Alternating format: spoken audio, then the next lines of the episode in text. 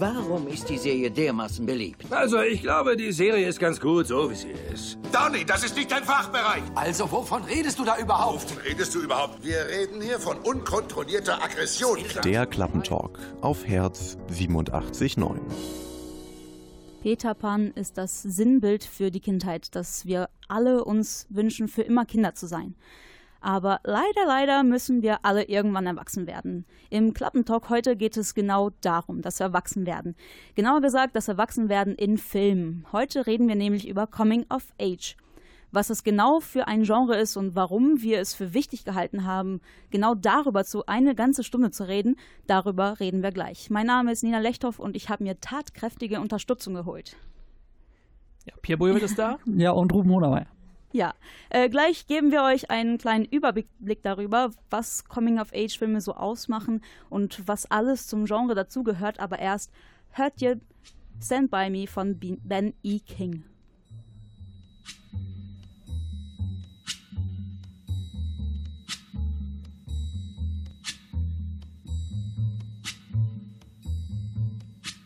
When the night has come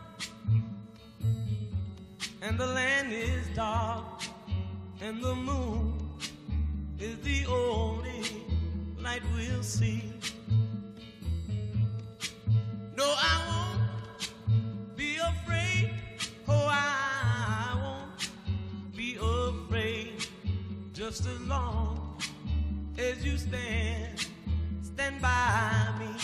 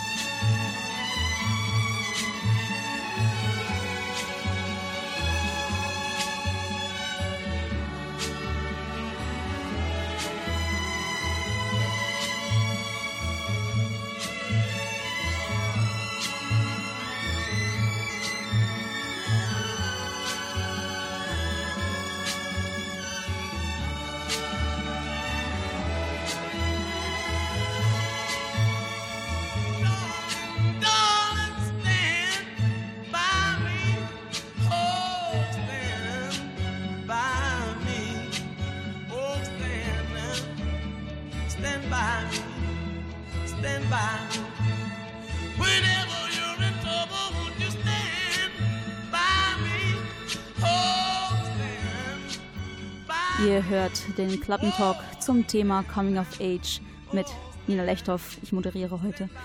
Was haben Bambi, Almost Famous und Moonlight gemeinsam? Ja, sie waren alle für mehrere Oscars nominiert. Moonlight hat sogar den Oscar für besten Film gekriegt. Aber was sie eigentlich vereint, ist deren Genre. Sie sind alle Coming-of-Age-Filme.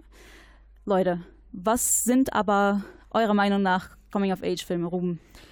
Also, du hast es ja vorhin schon mal so ein bisschen angerissen. Es geht im Prinzip äh, ganz grob gesagt einfach um das Erwachsenwerden. Also, diese Hauptfiguren in diesen Filmen, das sind meistens so Personen, die gerade auf dieser Schwelle sind zwischen Kind und Erwachsener und sich ja in dieser Zeit eben irgendwie orientieren müssen und dementsprechend werden da auch in den Filmen meistens so die großen Fragen des Lebens äh, diskutiert und äh, ja, es sind ziemlich, äh, ziemlich starke Gefühle meistens auch im Spiel, so wie das eben in der Zeit auch so ist.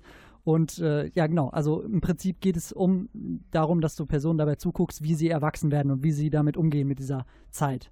Ja, das ist also ein sozusagen ein Übergangsritual wird da gezeigt, wie man erwachsen wird, zum Beispiel durch äh, die erste Liebe oder Umzug, äh, weil man muss ja nach der Schule auch mal irgendwann in die Uni und da zieht man ja um. Pierre, hast du irgendwelche Beispiele, damit wir uns ein besseres Bild machen können, was so coming, äh, welche Filme Coming-of-Age-Filme sind? Also es, Ruben hat es schon angerissen, es geht ja immer um eine Art Entwicklung, jugendliche Helden, die sich so ein bisschen an sich, an sich, äh, an sich wachsen. Stand by Me, wo, wo wir eben auch den Film, den Song gehört haben, ist so ein klassisches Beispiel. Oder auch der Club der Toten Dichter, wo quasi Robin Williams als stärkende Figur dasteht und quasi eine ganze Klasse mit in diese Entwicklung mit reinzieht. Das sind so, sagen wir mal, klassische Beispiele. Oder man kann es auch anders drehen. Kick It Like Beckham zum Beispiel ist ein Film, der mir immer sehr gerne einfällt, wo es halt einfach um ein Mädchen geht, die halt gerne in so mit den Jungs Fußball spielen möchte. Einfach so was ganz, eigentlich was ganz Banales, aber halt dadurch ist halt eine Schwierigkeit, mit der sie zurechtkommen muss. Und am Ende wird natürlich alles gut, aber ich glaube, das sind so ein paar Beispiele. Aber Ruhm hat bestimmt noch mehr. Ja, ja, ich wollte noch äh, dazu ergänzen, dass ähm, es auch ganz interessant ist, dass Coming of Age im Grunde nur so ein übergeordnetes Genre ist und äh, da drin, äh, also eine Coming of Age Filme, äh, eine Coming of Age Geschichte kann im Grunde in jedem Genre erzählt werden. Also äh, das ist egal, ob es eine Komödie ist, ein Drama wird natürlich sehr oft genommen, aber auch ein Horrorfilm zum Beispiel. Also Stephen Kings It äh, oder S eben wäre so ein Beispiel dafür, dass eigentlich ein Horrorfilm ist, aber im Prinzip geht es trotzdem um diese Kinder, die irgendwie erwachsen werden und auch mit diesen, mit ihren Ängsten, mit ihren Gefühlen äh, in diesem Film umgehen. Ähm, genau, und das eignet sich einfach für äh, sämtlichen Genres, genau. Also Stand By Me ist halt wirklich so ein Klassiker, aber es ist trotzdem bei weitem nicht der erste Coming-of-Age-Film. Zum Beispiel gibt es diesen großen James Dean-Klassiker, ähm, denn sie wissen nicht, was sie tun, äh, heißt der, glaube ich, aus den 50er Jahren. Also das Thema war auf jeden Fall für Hollywood im Speziellen, aber generell für die Filmlandschaft schon immer sehr interessant, weil äh, ich persönlich finde auch, da kann man einfach auch total spannende Geschichten mit erzählen. Ja, nicht nur im Film, sondern auch, es ist ja auch ein, äh, genau. ein Literaturgenre, also als Bildungsroman kennt man das auch, äh, aber es gibt auch natürlich Coming-of-Age-Romane. Warum ist das so ein tolles Genre für euch? Also ihr mögt beide relativ gerne Coming-of-Age-Filme, aber genau. warum? Also, äh, um mal meinen Kollegen Ruhm zu zitieren, der immer sagt, äh, er mag Loser-Geschichten und äh, ich finde finde das genauso toll, einfach einer Figur dabei zuzusehen, wie sie halt reift und äh, was ja auch Coming of Age immer abbildet, man kann halt zwei verschiedene Leute abholen. Man kann halt die Jugendlichen abholen, die halt selber sich gerade in der Situation befinden oder halt so Leute wie mich, die halt jetzt schon äh, fast an der 30 kratzen und halt, wenn sie einen Coming of Age-Film sehen, halt sagen, Mensch, bei mir war das damals genauso. Also ich finde halt einfach, spannend, dass man sich auch oft in diesem Film wiederfindet und zurückdenkt in seine eigene, sagen wir mal, Coming-of-Age-Zeit. Also das ist auf jeden Fall ein ganz wichtiger Punkt, dass man ja selber diese Zeit auch immer durchlebt hat. Also äh, deswegen finde ich auch auf keinen Fall, dass es nur was für Kinder ist, sondern dass man eben auch als Erwachsener da viel draus mitnehmen kann, weil man das natürlich direkt schon, äh, also äh, ja, sowieso dann mit seiner eigenen Jugend auch vergleicht, mit seinen eigenen Erfahrungen, die man gemacht hat. Und ähm, was ich vorhin schon gesagt habe, es sind eben so äh, starke Gefühle dann meistens im Spiel und die eignen sich generell halt immer für, äh, für einen spannenden Film, für spannende Geschichten. Ähm, genau, im einen Moment ist dann alles noch super geil und in, anderen, in einem anderen Moment ist alles noch super scheiße. Und man kann sich da einfach so reinversetzen, weil man das halt selber äh, so kennt aus dieser Zeit, dass man direkt in, äh, immer in diesem Dualismus ist zwischen äh, alles ganz cool und alles ganz blöd. Happy sozusagen. Sad. Happy Sad genau. ist das, genau. was du gesucht hast. Ja, also das Erwachsenwerden haben wir alle durchgemacht, deswegen ist es, glaube ich, für alle theoretisch äh, der Grund dafür, warum man Coming-of-Age-Filme so gut findet und warum auch die vor allem seit den 50er Jahren ja ständig mal wieder auftauchen. Eine der Größen von dem Coming-of-Age-Genre ist auf jeden Fall John Hughes. Seine Filme Mitte der 80er Jahren haben das Genre sehr geprägt. Darunter sind auch Klassiker wie The Breakfast Club oder Pretty in Pink. Über einen anderen Klassiker von John Hughes reden wir gleich.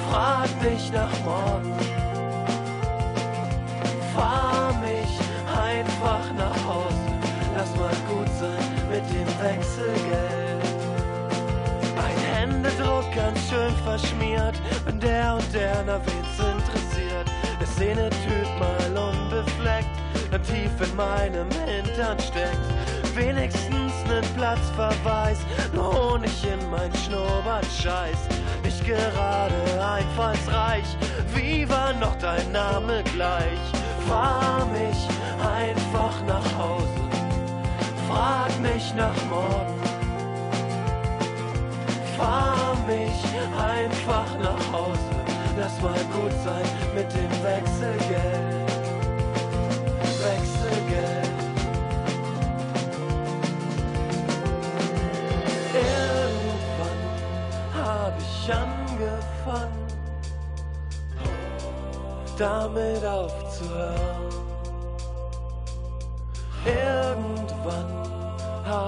Angefangen, damit aufzuhören.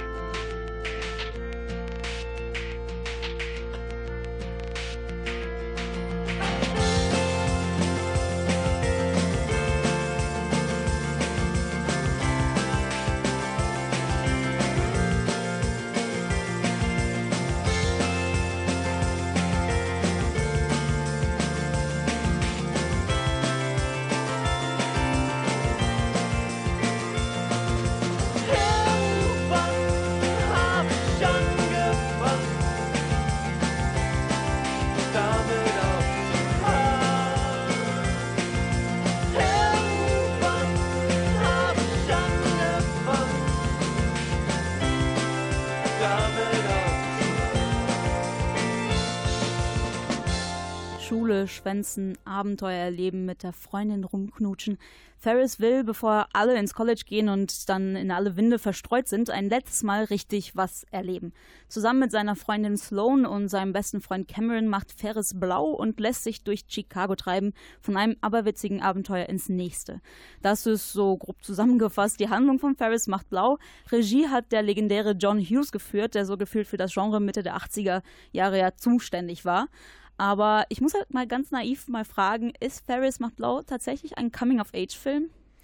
Ich äh, würde tatsächlich sagen, eher nicht so. Also ich würde ihn eher so in, in der Richtung Highschool-Komödie äh, verorten, auch wenn er zu einem Großteil gar nicht in der Highschool spielt, aber er hat trotzdem diese, diese Elemente, die man aus solchen Filmen kennt. Also man hat natürlich diesen äh, Ferris, der halt so ein, ja, so ein richtiger ja, so ein richtiger Liebling ist so in der Schule und der äh, quasi auch bei den äh, Damen, beziehungsweise bei dieser einen Dame sehr erfolgreich ist und äh, ja, einfach kaum Probleme zu haben scheint in diesem Leben. Und man hat natürlich auch diese Loser-Figur, diesen Cameron, seinen äh, Kumpel und so. Ähm, genau, und seine Freundin halt. Wie gesagt, das sind einfach schon solche, solche Archetypen, die man in solchen Highschool-Komödien eher sieht, finde ich. Und äh, um äh, jetzt zu begründen, warum es eher nicht so ein Coming-of-Age-Film ist, meiner Meinung nach, ist, ähm, dass eben äh, jetzt sage ich sorry, äh, dass eben die Figuren nicht so wirklich eine Entwicklung durchmachen tatsächlich, weil ähm, am, wenn man sich das mal überlegt, äh, ohne jetzt den Film zu spoilern, am Ende bleibt im Grunde alles so wie vorher auch. Also Geht, wirklich, ne? Also nicht die Hauptfigur, in dem Fall Ferris, dem, äh, der macht tatsächlich keine Veränderung durch, aber Cameron Ja, naja, Sein wobei. bester Freund? Ja, du weißt nicht so wirklich, was, was am Ende da wirklich bei hängen bleibt. Also er hat dann natürlich so einen kleinen Moment, dann, wo er auch mal über sein Leben so ein bisschen nachdenkt und über seine Situation und so weiter. Aber ähm, wie nachhaltig das alles ist, ähm, weiß ich nicht. Also da hätte ich mir, ich hätte tatsächlich mir, äh, also ich, Pierre ist ja ein großer Fan von diesem Film und äh, auf seinen Anraten hin, hin habe ich ihn mir angeschaut. Ähm, und ich muss sagen, äh, ich hätte mir tatsächlich noch ein bisschen mehr von diesem äh, Cameron äh, in dem Film gewünscht, weil der, finde ich, wirklich die interessantere Figur ist. Weil er eben auch diese Coming-of-Age-typischen Konflikte auch hat, diese, äh, ja, sich diese Fragen stellt, so, wenn es um seine Eltern geht, ja, wenn es um seine Persönlichkeit geht, äh, wenn es um seine Konkurrenz quasi mit äh, äh, Ferris geht, so, ähm, da hätte ich mir, äh, da hätte der Film, glaube ich, noch ein bisschen mehr Potenzial gehabt, diese typischen Coming-of-Age-Sachen so ein bisschen mehr auszuarbeiten, finde ich. ich finde, dass John, John Hughes hier einen guten Weg findet, das quasi das, das Coming of Age wirken zu lassen, aber halt einen anderen Weg findet. Es gibt halt, du sagst, ich würde dir zustimmen, dass Cameron im Fokus steht, dass Cameron diese Coming of Age Entwicklung durchmacht, aber er, er nutzt halt irgendwie kein, äh, keine starke Elternfigur, keinen starken Erzähler als äh, wirklich als Figur, um halt diese Veränderung zu bringen, sondern er nutzt halt einen Haupt, er nutzt halt die Hauptfigur des Filmes, die halt selbstbewusst ist, die halt einfach durchs Leben geht, interessanterweise oft auch mal die vierte Wand bricht und quasi auch so den Zuschauer immer mit, wieder mit ins Boot holt und halt zwischendurch mal als Hauptfigur, mal als Erzähler fungiert und quasi halt Cameron immer antreibt, etwas anders zu machen, aus seinem Schneckenhaus auszubrechen und deswegen finde ich schon, dass es ein Coming-of-Age-Film ist, aber halt nicht so, wie man es sonst deklariert bekommt, dass man halt, man hat den Titel, man hat die Hauptfigur und dass die Hauptfigur die Entwicklung durchmacht. Das ist halt hier ein bisschen anders, was John Hughes versucht und ich finde, das ist ganz gut gelungen. Es ist halt auch, es ist halt ein Genre der Highschool-Komödie, da würde ich dir zustimmen, aber halt die Coming-of-Age-Züge sind auf jeden Fall da. Ja, also, wir haben ja auch äh, festgestellt, es ist äh, Coming of Age ist kein Genre, sondern eher ein ja eine Art, die Gesch eine Geschichte zu erzählen, beziehungsweise ähm, eher etwas drumherum. Ja, das schon, das schon. Aber äh, ich finde, äh, dieses, diese Coming-of-Age-Thematik sollte dann schon immer im Vordergrund stehen. Und das weiß ich nicht, wie das jetzt bei diesem Film so gegeben ist. Da will ich e-, ehrlich gesagt sagen, eher nicht. Da ist schon die Comedy insgesamt äh, im Vordergrund. Äh, der Film äh, wirkt sehr ähm, ja, wirkt sehr goofy teilweise schon. Also es, es, es gibt wirklich sehr viele Comedy-Einlagen in diesem Film und äh, ja, auch teilweise dieses Overacting von, äh, von diesen ganzen Figuren hat mich teilweise auch ein bisschen gestört. Aber das alles wollte ich nur sagen, äh, ja, zeigt ein bisschen, dass wir es da doch eher äh, mit einer Highschool-Komödie als mit einem Coming-of-Age äh, oder mit einer Highschool-Komödie mit Coming-of-Age-Elementen zu tun haben. Äh, dieses Coming-of-Age-Thematik, so dieses Erwachsenwerden, das finde ich, äh, bleibt immer insgesamt noch ein bisschen im Hintergrund, aber ähm, vielleicht habt ihr ja jetzt, warum ich diesen Film ausgesucht habe. Also ich mag, ich mag ihn halt, ich mag, ich mag ihn sehr gerne und ich finde halt auch einfach, dass er halt äh, nicht so in dieses klassische Genre passt und deswegen habe ich ihn mal mit aufgenommen. John Hughes hat ja auch ganz viele andere Filme in demselben Genre gemacht, das haben wir eben schon gehört. Er zitiert sich ja auch oft selber in dem Film, wenn man halt mal darauf achtet, dass die Nummernschilder der Autos halt zum Beispiel TBC heißt, with Breakfast Club. Also John Hughes ist so, auch so ein bisschen ja, egomäßig unterwegs, um seine eigenen Filme zu zitieren, aber ich glaube einfach, dass Ferris macht blau auch ein guter Abbild seiner Zeit ist, ne, dass einfach John Hughes halt in dieser Zeit sehr viele ähnliche Filme gemacht hat und hier halt so ein bisschen was versucht hat auszubrechen und dieses vierte Wandbrechen äh, ist halt schon ein bisschen einzigartig. Ist auf jeden Fall ein krasses Abbild äh, der Zeit, das wollte ich nur noch mal sagen. Also der Film fühlt sich äh, wirklich in jeder Pore nach 80er an, also alleine schon wie der geschnitten ist, wie die Figuren, Schauspielern und so, also da muss ich dir auf jeden Fall Also zustimmen. kann man vielleicht äh, sagen, dass Ferris macht blau vielleicht eine Parodie auf sich selbst sein soll? Dass, ähm, dass es halt dieses Genre einfach, äh, einfach parodieren will und äh, zeigen will, dass es, ähm, dass es doch ein bisschen komisch ist und es muss ja nicht immer jeder, es muss nicht immer jeder eine Veränderung durchmachen, sondern man kann ja auch einfach wie Ferris sein und einfach so leben, wie einfach man der immer. Krasse sein. Genau, einfach, einfach der Typ sein. Einfach machen, was man will und selbstbewusst. Und es gibt ja dann doch ein, zwei Figuren, die auch noch so einen kleinen äh, nochmal mal einen kleinen Gedankenstrich erhalten. Da gibt es ja auch noch die Schwester von äh, Ferris, die von Jennifer Grey gespielt wird, die man aus so wunderschönen Filmen wie Dirty Dancing kennt, die ja die ganze Zeit eigentlich super, super, super pisst ist, weil, äh, weil Ferris einfach so durchs Leben kann, ohne dass ihm was passiert. Und äh, am Ende des Films hilft sie ihm halt dann doch. Und das ist vielleicht auch so ein Clou, dass, Fer dass dass man am Ende sagen kann, Ferris ist halt so ein krasser, selbstbewusster Typ, dass er am Ende alle quasi, dass am Ende alle was für ihn machen, selbst seine Schwester, die ihn eigentlich bis auf den Tod hasst. Und deswegen ist das gleich, glaube ich, schon ein gutes Statement von dir zu sagen, dass es so ein bisschen auch die Coming-of-Age-Filme so ein bisschen, sagen wir mal, mit dem Finger drauf Ja, also, also ich weiß nicht, äh, ich glaube, wenn man diese ganze Entwicklungsgeschichte bei ähm, Coming, also diese äh, Entwicklungsgeschichte vom Kind zum Erwachsenen rausnimmt bei Coming-of-Age-Filmen, dann landet man eigentlich schon automatisch bei so Highschool-Komödien, wo es halt diese verschiedenen Klischees gibt, die halt so sind und die halt so bleiben. Äh, ja, wie man das auch, keine Ahnung, aus American Pie oder so kennt. Äh, wobei es natürlich da auch aber so ein American bisschen. Pie hat, macht ja eine Veränderung. Ja, ja, durch. da gibt es bei den Hauptfiguren so ein bisschen eine Entwicklung, aber es, insgesamt äh, sind schon diese Klischees sehr stark im Vordergrund und da hat man jetzt auch wieder so den bösen Schulleiter und so, die äh, genervte Schwester und so weiter. Also das ist, ähm, ich weiß nicht, ob es gilt, äh, also ob dieses Argument gilt, dass es eine Parodie ist. Ich würde einfach sagen, ja, es ist halt John Hughes wollte vielleicht mal was anderes machen mit Breakfast Club, hat er jetzt schon so ein bisschen diese Klischees aufgebrochen äh, von, ja, äh, und ja, daraus eben wirklich eine Coming-of-Age-Geschichte erzählt, dass es da eben, da geht es ja um Personen, die am Anfang so wirken wie so typische Abziehbilder, so ähm, der starke Sportlertyp, der Loserboy und so weiter. Und äh, genau, im Laufe dieses Films werden diese Klischees ein bisschen aufgebrochen und am Ende haben sich alle Personen wirklich entwickelt. Also das hat John Hughes jetzt schon durchgehabt mit äh, Breakfast Club und vielleicht wollte er einfach mal so eine äh, lockere Komödie damit drehen und das ist ja auch nicht schlimm, aber ich glaube, ähm, das Genre Coming of Age passt an der Stelle nicht so wirklich. Also Ferris macht blau ist ein, eine Teenie-Komödie, eine Highschool-Komödie mit, ähm, ja, mit Ansätzen von einer Coming-of-Age-Geschichte, vor allem wenn man halt auf die Figur des besten Freundes von Ferris eingeht, auf Cameron. Pierre, wir hören jetzt einen ganz bestimmten Song. Willst du mal ein bisschen was darüber genau, erzählen? Genau, wir hören den Song Oh Yeah von Yellow, einer deutschen Band, die halt den Song beigesteuert hat und dieser dieser Song hat er, ist ja sehr treibend und sehr, sagen wir mal, das Oh Yeah steht sehr im Vordergrund und dieser Song läuft halt, wenn halt Ferris zum ersten Mal das Objekt seiner Begierde sieht und ich meine damit nicht seine Freundin, sondern halt den Ferrari von Camerons Vater, ein Sammlerstück, von dem es nur unter 100 Stück gibt, wo, wo das übrigens kein echter Ferrari ist und John Hughes hat halt, äh, hat halt sich ein Auto zusammenklamüstert, weil äh, ins Budget einfach kein richtiger Ferrari gepasst hätte, weil die Dinge halt Millionen Euro wert sind. Dementsprechend äh, denke ich mal zurück, wie Ferris sich fühlt, wenn er, wenn er diesen Ferrari sieht. Dementsprechend der Song Yellow mit Oh Yeah.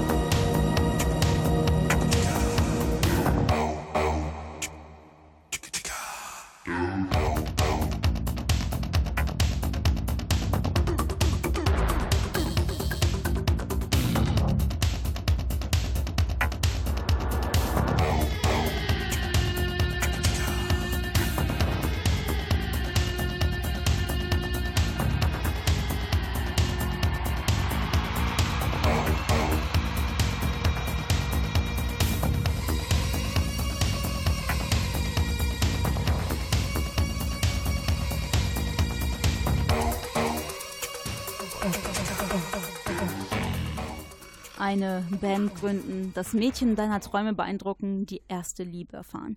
Regisseur John Carney hat das, was er in seiner jungen Jugend nicht geschafft hat, in seinen Film Sing Street in Erfüllung gehen lassen. Der Film spielt in Dublin 1986. Den Leuten in Irland geht es nicht gut. Sogar die Mittelschicht hat krass mit Geldproblemen zu kämpfen.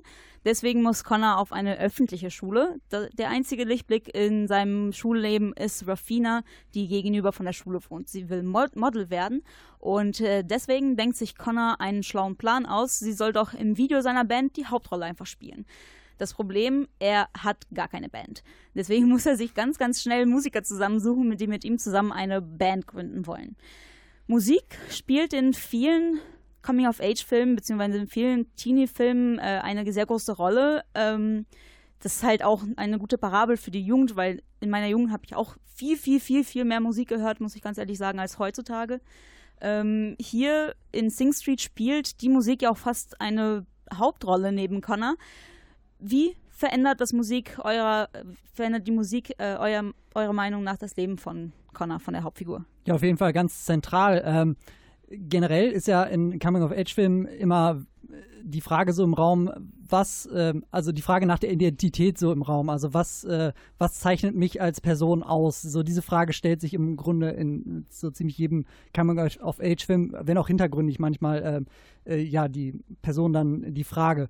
Ähm, und was ich halt ganz cool finde in diesem Film ist, dass äh, der Connor quasi in der Musik so seine Antwort, seine persönliche Antwort darauf gefunden hat, eben, dass äh, ja, dass Musik ihm im Grunde, ähm, ja, also ein Teil seiner Identität ist, dass er sich dadurch quasi ausleben kann. Und deswegen, da, dadurch endet der Film, glaube ich, auch auf so einer unfassbar positiven Note, weil, äh, ähm, ja, weil so viel, in so vielen Coming-of-Age-Filmen sind Personen auf dieser, auf der Suche und äh, ja, gerade äh, in diesem Film äh, hat er halt auch in der Musik dann äh, wirklich was, was, gefunden, was ihn dann auch auszeichnet, was, ja, was seine Leidenschaft ist und was er auch wirklich für sein Lebensende wahrscheinlich machen will. Ja, Musik als Identität, Musik auch als Stilprägung. Ne? Man bekommt immer mit, welche Band gerade für ihn wichtig ist. Dann bekommt er vom Bruder eine Platte zugesteckt. Man sieht nur das Cover mit The Cure, Schnitt. Man sieht, wie die Jungs zur Schule kommen, alle in einem ähnlichen Cure-Style und dementsprechend äh, nutzt er die Musik auch, um seine eigene Identität zu finden, um seinen eigenen Stil zu finden und natürlich auf dieser katholischen Schule auch so ein bisschen damit anzuecken. Ne? Der Moment, in dem man mit Make-up in die Schule kommt, da dreht der Priester komplett am Rad und dementsprechend aber auch der Schulleiter, ja. Der Schulleiter, es geht ja auch immer bei Coming Age immer um Gefühle und äh, die Gefühle werden in diesem Film halt oft schauspielerisch ausgelegt, aber oft auch drückt er sie einfach aus, indem er halt sagt, komm, lass uns einen Song schreiben. Und dadurch schafft er sehr, sehr viele berührende Momente, nicht nur bei den Charakteren, sondern auch, wenn man halt vor dem Fernseher sitzt und dieses ganze äh, immer Happy Set, dann gibt es einen gibt es einen traurigen Song und dann sagt Rafina zu ihm, Mensch, äh, mir geht's so schlecht, schreib mir doch mal einen tollen Song. Dann schreib mir mal einen Song, der mich hochbringt. Dann gibt es wieder einen Song, der einen hochbringt und dementsprechend führt an die Musik auch so ein bisschen durch diesen Film und auch durch die Stimmung, die die Charaktere ja.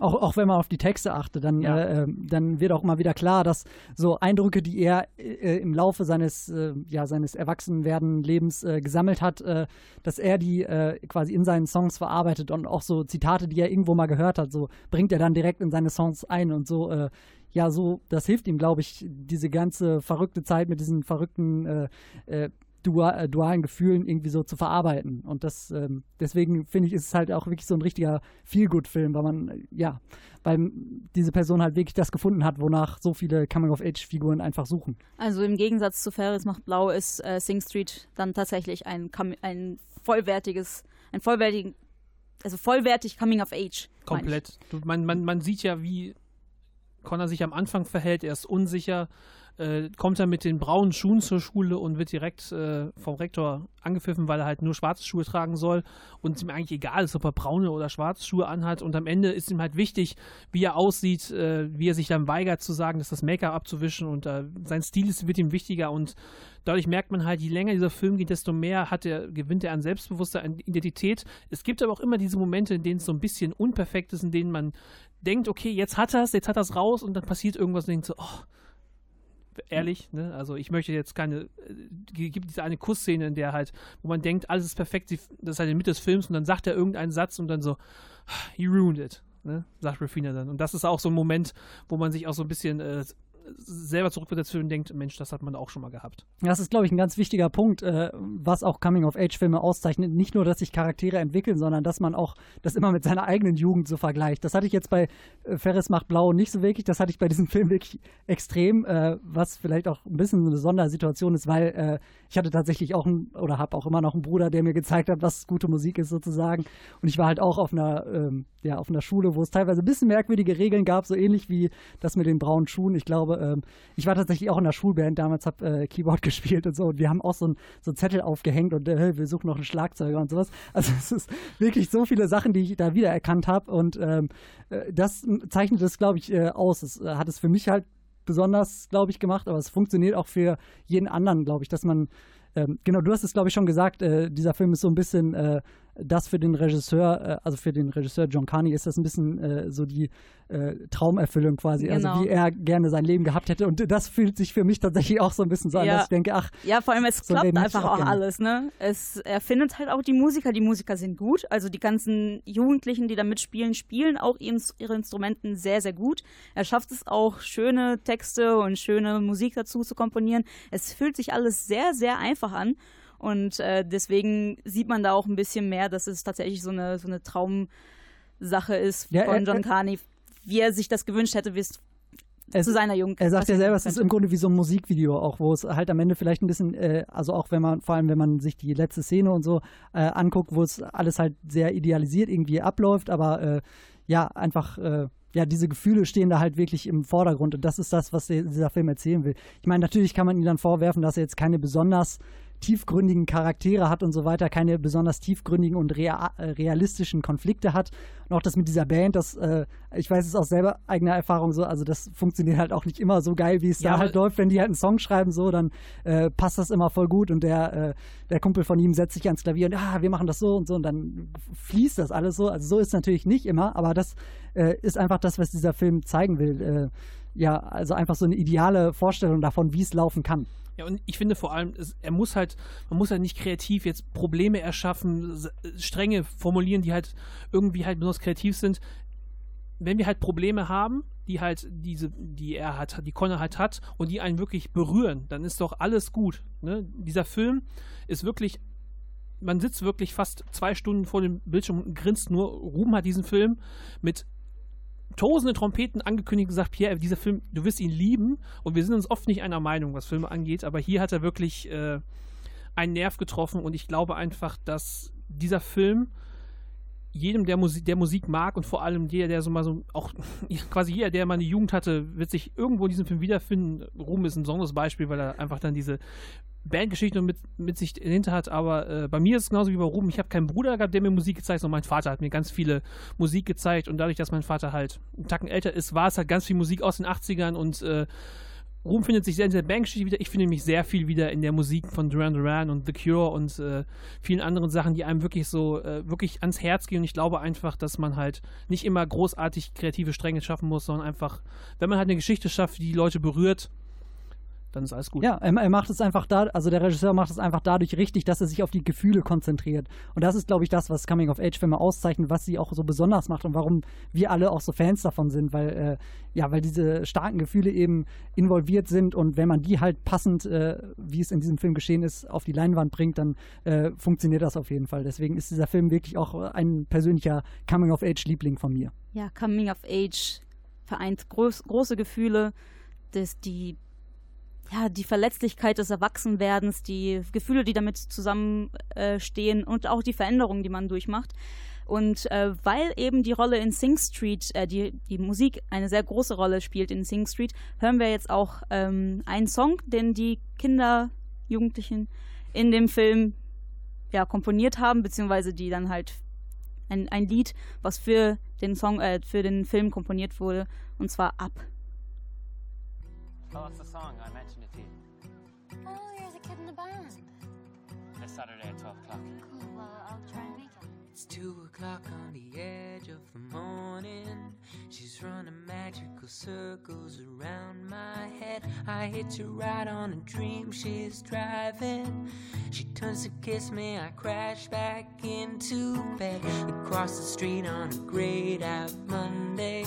I see the girl with the eyes I can't describe, and suddenly it's a perfect Sunday, and everything is more real than life. I think I'm back in the dream. I think I'm back on the ceiling. It's such a beautiful feeling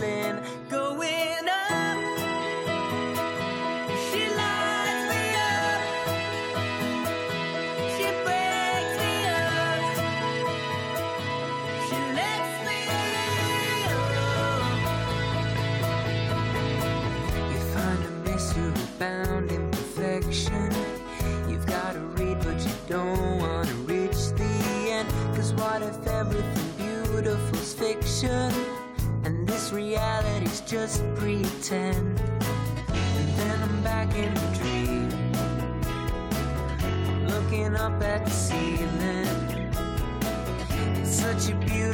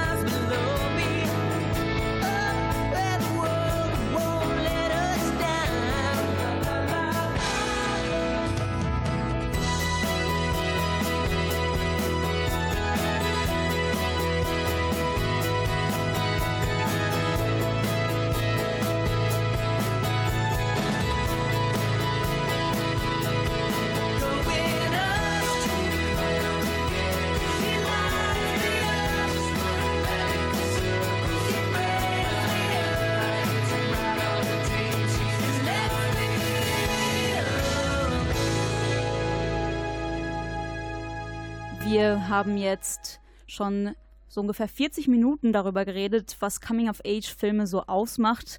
Ferris macht Blau hatten wir als Beispiel, Sing Street hatten wir als Beispiel. Was die beiden vereint tatsächlich ist, dass es rein männliche Hauptdarsteller mehr oder weniger gibt. Es gibt zwar in Ferris macht Blau die Schwester und die Freundin und auch in Sing Street gibt es die Freundin, aber eben halt nur die Schwester oder die Freundin. Coming-of-Age-Filme sind also gefühlsmäßig für mich äh, meist rein eine rein männliche Sache und das ist halt für mich besonders, ihr habt ja auch gesagt, wo, warum ihr Coming-of-Age-Filme so toll findet, weil ihr euch da reinversetzen könnt, da äh, mit den Figuren mitfühlen könnt. Ich kann das auch, aber natürlich, wenn ich ein Mädchen sehe, die dann halt andere Sachen vielleicht durchmacht, ähm, kann ich mich besser damit verbinden oder halt mit der Figur einfach mitfühlen. Ähm, deswegen reden wir jetzt auch über eine Coming-of-Age-Geschichte von einem Mädchen tatsächlich. Das ist äh, Lady Bird, das ist letztes Jahr, beziehungsweise dies, nee, hier dieses Jahr in Deutschland dieses Jahr Genau. rausgekommen, äh, war für den Oscar nominiert. Greta Gerwig, die Regisseurin, war als einzige Regisseurin mal wieder für den Oscar als beste Regisseurin ähm, nominiert. Ja, im Film Lady Bird geht es um Christine, die aber jetzt Lady Bird genannt werden will. Man erlebt im Laufe des Films, wie sie das letzte Jahr der Highschool hinter sich bringen will, muss, kann. Sie verliebt sich, sie entdeckt ihre Liebe fürs Theater und ist auch hin und her gerissen zwischen den coolen Kids und ihren alten Freunden. Ja, wie schon gesagt, Lady Bird ist halt ziemlich anders als Ferris macht Blau und Sing Street, wegen, auch wegen der halb, weib, weiblichen Hauptfigur. Aber nicht nur das, der, der Film wird auch sehr episodenhaft erzählt und hat keinen echten Filmbogen, würde ich mal behaupten, ganz äh, provokativ. Es hat zwar einen Anfang, eine Mitte und ein Ende, aber so richtig so diese, diese Filmstruktur hat es doch eher nicht. Ja, es hat auf jeden Fall eine andere äh, Filmstruktur. Es hat einen anderen Spannungsbogen, als man das sonst äh, gewohnt ist. Und ähm, genau, du hast es auch schon äh, angedeutet, dieses Episodenhafte ist das, was diesen Film äh, auch ausmacht. Allein wie er geschnitten ist zum Beispiel. Also da, äh, es äh, gibt im Grunde ganz viele kleine Momentaufnahmen, die gezeigt werden und da gibt es einen harten Schnitt und man ist, keine Ahnung, vier Monate in der Zukunft oder so und äh, es wird einem gar nicht so gesagt durch irgendwie so eine Texteinblendung oder so, sondern man merkt es einfach, okay, jetzt ist anscheinend ein bisschen Zeit vergangen. Äh, das ist was, was diesen Film besonders auszeichnet, aber ähm, genau, ich finde auch, äh, was den Film unterscheidet von diesen beiden, von denen wir gerade schon geredet haben. Nicht nur, dass es eine weibliche Hauptdarstellerin ist, sondern ich glaube auch, das ist insgesamt die erwachsenste Coming-of-Age-Geschichte von diesen drei Filmen, weil ähm, äh, Ferris macht Blau und Sing Street, das sind alles noch so eher, ähm, ja, eher naive Geschichten sozusagen. Also so, ähm, genau, also so ein bisschen idealisiert ist das da alles. Sehr, äh, sehr träumerisch auch. Genau, träumerisch, also vor allem Sing Street natürlich, aber äh, auch in Ferris macht Blau hast du eher so diese, diese Klischeefiguren, was jetzt gar nichts Schlechtes ist für eine Komödie. Aber ähm, dieser Film macht sich wirklich zur Aufgabe, äh, die Figuren auch wirklich komplex darzustellen. Äh, wenn es zum Beispiel um den Konflikt mit der Mutter geht, wenn es äh, ja um den ersten, zweiten Freund geht und so weiter, dann äh, ist diesem Film das äh, zu einfach zu sagen, okay, das ist zum Beispiel die Mutter, das ist jetzt die Böse und so und der äh, erste Freund, das ist jetzt der Loser und so und der wird es auch immer bleiben, sondern er, ähm, die Regisseurin gibt wirklich jeder, jeder Figur auch so einen Punkt. Äh, also wenn sie sich zum Beispiel mit ihrer Mutter streitet, dann merkst du einfach, okay, äh, die haben jetzt hier beide auch ein gut, äh, gutes Argument. So, die, sind, die eine ist nicht die Böse, die andere ist die Gute oder so, ähm, sondern das sind wirklich komplexe Konflikte, die da verarbeitet werden. Und deswegen glaube ich, der erwachsenste von diesen drei Filmen. Ja, ist, vieles ist nicht schwarz-weiß, vieles wird halt äh, sehr diversifiziert dargestellt. Und wie du schon gesagt hast, äh, bei, bei den anderen Filmen viele männliche Figuren im Mittelpunkt. Hier steht halt Lady Bird im Mittelpunkt mit ihrer Freundin und vor und allem die Mutter. und die Mutter, die in meinen Augen auch eine sehr, sehr starke Figur ist, auch sehr stark dargestellt wird von ne, Laurie Metcalf, so jetzt, jetzt habe ich Metcalf. Metcalf, ich wollte was in Rollen haben von Laurie Metcalf, das, das funktioniert halt ziemlich gut und was vor allem bei Lady Bird halt wirklich durch diese episodenhafte Geschichte funktioniert, ist halt, dass es auch sehr, sehr viel halt sehr unperfekt ist, vieles halt nicht so rosa-rot ist, vieles halt so in Schoß fällt, bei Sing Street funktioniert ja, haben wir eben schon festgestellt, es funktioniert doch sehr viel sehr einfach. Und bei Lady Bird ist, fühlt sich alles immer sehr real an, alles ist äh, mit viel Struggle, mit viel, mit, was fällt mir das Deutsch Wort für Struggle nicht ein? Äh, viel Kampf. Viel, mit viel Kampf, viel, also man, es fällt nicht alles so in den Schoß und dadurch ist Lady Bird eine Figur, die sich halt auch so, die auch verschiedene Phasen im Leben durchmacht und dadurch jede Episode bildet halt auch immer eine andere Seite von Lady Bird ab, nur um am Ende halt wirklich dann sich auf das zu besinnen, was halt wichtig ist. Ja, ich finde das auch ähm, richtig gut gemacht, dadurch, dass es ist halt nicht immer spannend. Mein Leben war nicht immer spannend in meiner Jugend. Also es ist halt, es gibt dann auch die, äh, die Phasen, wo ich halt dann halt mit meiner Familie irgendwie Weihnachten verbracht habe und das wird dann halt also gezeigt. Oder in der Schule treffe ich mich mit meiner Freundin und erzähle einfach. Das fand ich halt ähm, auch sehr gut und sehr schön gemacht. Ja, alleine schon dadurch, dass äh, sie jetzt nicht irgendwie in LA oder San Francisco oder so aufwächst, sondern in Sacramento, was jetzt keine kleine Stadt ist, aber es ist trotzdem nicht so, dass äh, nicht so das coole äh, Hipsterviertel, wo man gerne aufwachsen will, so, sondern es ist halt schon eher so die urbane Gegend, so, wo die Uhren einfach noch so ein bisschen anders ticken und ja, was vielleicht, wo vielleicht einige Filmemacher sagen würden, hm, finde ich eher so ein bisschen langweilig, aber äh, wo dann die Regisseurin, die ja auch da äh, aus dem Ort kommt tatsächlich, ähm, ja, wo sie dann sagt, nee, eigentlich finden genau da so wirklich spannende Geschichten statt und äh, genau in dieser Normalität sieht dieser Film einfach, äh, findet dieser Film einfach tolle Momente, in die man sich, äh, die selbst ich als Kerl mich hineinversetzen kann, so. äh, auch wenn es äh, auch wenn es nur ein Mädchen ist. Genau. Nein, ich finde, was ich auch sehr, sehr schön finde, ist zwar, klar, in Sing Street haben wir die Figur, äh, die halt äh, mehr oder weniger deren Eltern pleite gehen und er hat halt, muss dann halt auf die Schule gehen, auf, die, auf eine andere, auf eine öffentliche Schule. Und ähm, aber der hat halt Geld. Also der, man sieht halt nicht, wie er mit, mit dem, mit dem, mit der Wirtschaftskrise in Irland zu kämpfen hat. Auch, vor allem in Ferris macht blau, die haben alle Kohle ohne Ende. Der Vater von Cameron hat einfach einen Ferrari im, im, in der Garage und muss das nicht fahren, sondern hat das nur als ja, als äh, Ausstellungsstück mehr oder weniger, um zu, zu zeigen, ja, ich habe Money. Und das finde ich halt in, bei Ladybird richtig gut, dass auch äh, diese Seite gezeigt wird, nämlich halt die haben nicht so viel Geld. Es, ähm, es geht gerade ein bisschen so, die, der Vater wird äh, entlassen aus seiner, aus seiner Firma, die Mutter muss halt äh, arbeiten und die haben halt nicht so viel Geld. Und das finde ich halt, passte auch so, um zu zeigen, es geht einfach nicht alles so easy. Ja, es, wird, äh, es ist halt sehr, wirklich sehr nah am, am Leben, das, was, was, ich ja schon gesagt habe. Und auch dann dadurch, dass der Vater halt äh, trotzdem, obwohl er halt weiß, es ist eigentlich alles gerade nicht cool, trotzdem versucht er halt äh, Ladybird so ein bisschen dabei zu unterstützen, halt alles selber zu machen und.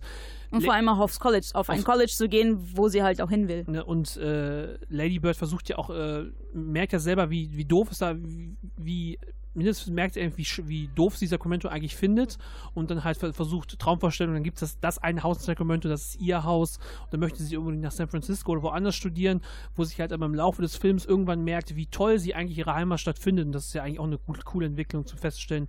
Es ist zwar nur, es ist zwar Sacramento, aber es ist mein Sacramento. Ja, es, dieser Film ist halt voll mit ganz vielen äh, klugen Beobachtungen auch einfach. Du hast jetzt den Vater gerade erwähnt, der äh, ja entlassen wird und äh, da gibt es ja so eine ganz interessante Szene, wie er dann entlassen wird und im Grunde direkt der äh, sein Sohn zum Vorstellungsgespräch nach ihm nee, kommt. Es, ah, nee, gar nicht. Der äh, ist beim Vorstellungsgespräch. Genau, er ist beim Vorstellungsgespräch und die bewerben sich dann auf dieselbe Stelle und sie treffen sich dann so und äh, äh, genau, und er äh, rückt dann quasi noch die Krawatte von dem Sohn zurecht und schickt ihn dann da so rein und das ist einfach ja ein schönes Bild für äh, nicht nur dafür, dass äh, quasi die junge Generation so die ältere ablöst, sondern auch einfach wie äh, Eltern ihren, ja, ihren Kindern unter auf unterschiedliche Weise quasi Liebe entgegenbringen zum Beispiel und so. Äh, solche Sachen, genauso wie in diesen ganzen Szenen zwischen äh, der Mutter und äh, Lady Bird einfach. Ähm, da sieht man einfach, dass, dass ähm, ja, dass die Dinge einfach anders laufen, als man sich das in diesem äh, Alter vielleicht denkt, so als Ladybird sich das denkt, dass äh, die Mutter im Grunde die schlimmste Person auf, auf der Welt ist. Aber äh, ja, wenn man mal genauer darüber nachdenkt, dann ist es eigentlich gar nicht so und jeder versucht eigentlich nur das Beste äh, aus allem zu machen. Und das finde ich ist eine interessante Botschaft, die dieser Film hat. Ja, der Film Ladybird. All, bei allen drei von uns äh, kommt der sehr gut an. Also wirklich, Ladybird ist auch für mich einer der besten Coming-of-Age-Filme, die ich bis jetzt gesehen habe, obwohl der halt so, ich sag mal, komisch äh, erzählt wird, wegen halt dieser Episodenhaftigkeit, der äh, in sich trägt. Aber ich mag das auch vor allem, weil es eine Frau ist, endlich mal. Nicht nur äh, vor der Kamera, sondern auch hinter der Kamera. Und äh, sehr weiblich geht es jetzt auch weiter mit Alanis Morissette mit Hands in My Pocket.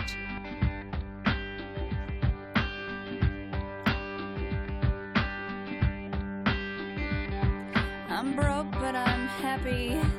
I'm poor, but I'm kind. I'm short, but I'm healthy. Yeah. I'm high, but I'm grounded. I'm sane,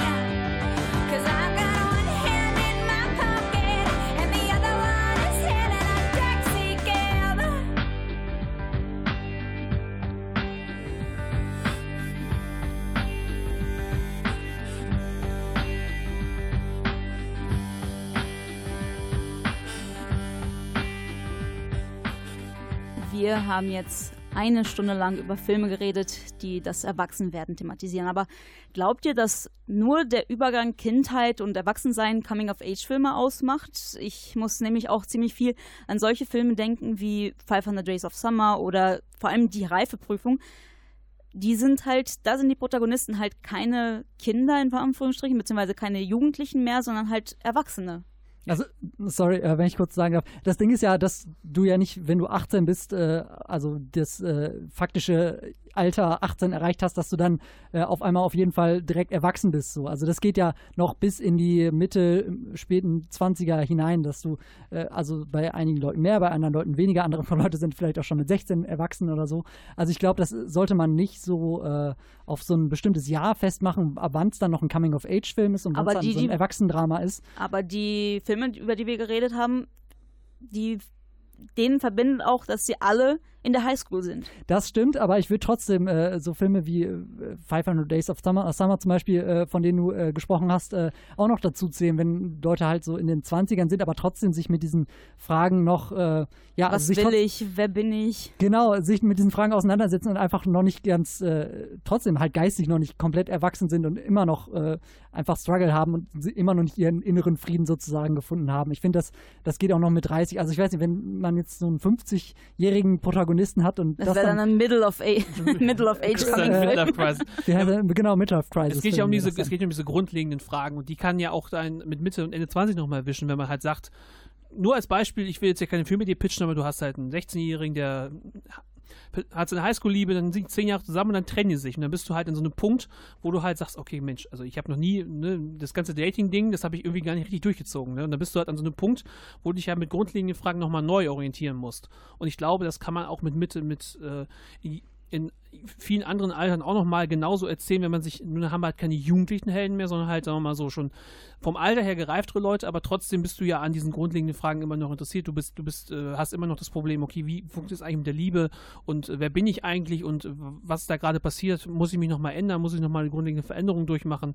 Und ich glaube, dass man da auch mit äh, älteren Personen was machen kann, aber ist natürlich mit den Jugendlichen, mit den Jugendfiguren ist natürlich ein bisschen einfacher. Ja, also was äh, Coming-of-Age-Filme ausmacht, sind halt die Fragen, die wichtigen Fragen, die man sich beim Erwachsenwerden stellt. Wer bin ich und was ist überhaupt Liebe? Ich glaube auch, dass Coming-of-Age-Filme, die werden nicht so früh verschwinden, weil eben das verbindende Charakteristikum, also das, was diese Filme ausmacht, ist nicht eine besondere Art von Kameraarbeit oder eine ja, steife Geschichtenvorlage. Es geht eigentlich nur darum, das Erwachsenwerden zu thematisieren. Deswegen kann man auch davon ausgehen, dass dieses Genre sich ständig verändern und auch mit der Zeit mitgehen wird. Der nächste Coming-of-Age-Film übrigens herauskommt, wird die Buchadaption Love Simon sein. Ich bin auch schon ganz gespannt darauf, wie der Film werden wird. Das war der Klappentalk zum Coming-of-Age film. Vielen Dank an Christian Wager für die Organisation der Sendung und an meine beiden Mitdiskutanten. Pierre Wohlwitz. Und Ruben Honermeier. Mein Name ist Nina Lechthoff und ich wünsche euch noch einen schönen, schönen Tag.